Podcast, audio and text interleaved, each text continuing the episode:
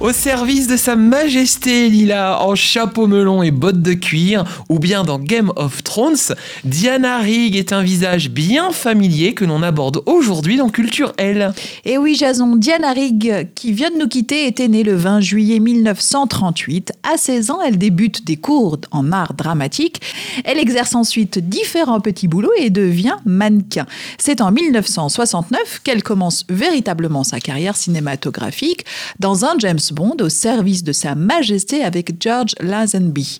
Elle y incarne la fille d'un riche homme d'affaires, séduite par Bond, elle l'épouse mais sera assassinée avant le début de leur lune de miel. Diana Rigg fera sensation dans ce rôle.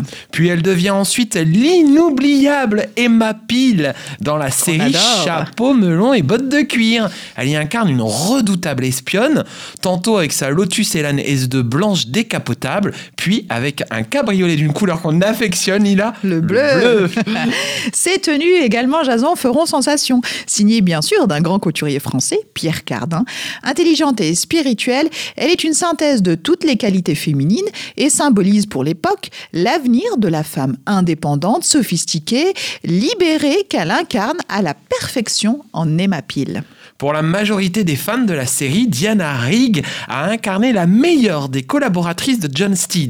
Cependant, Diana avait de plus en plus de difficultés à gérer toutes les sollicitations dont elle faisait l'objet et ne supportait plus l'omniprésence de la presse dans son travail et l'abondant courrier qu'elle recevait chaque jour. C'est ça être une star en même temps. Hein.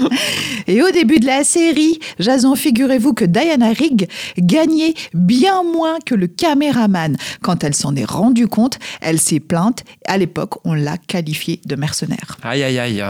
Et aucune autre femme de la profession ne l'avait soutenue quand même à l'époque, c'est dingue. Hein. Elle finira donc par quitter la série. Et elle poursuivra sa carrière et à 60 ans passés revient même dans une autre série donc. Eh oui, Game of Thrones où elle jouera le personnage de Olenna, la euh, manipulatrice euh, grand-mère euh, de Marjorie. Enfin bref, je vous spoil pas la eh série. Elle avait bien changé, mais en tout cas c'est une belle personne qu'on aime beaucoup ici à Vivre FM, et notamment quelqu'un en particulier, Lila, je crois.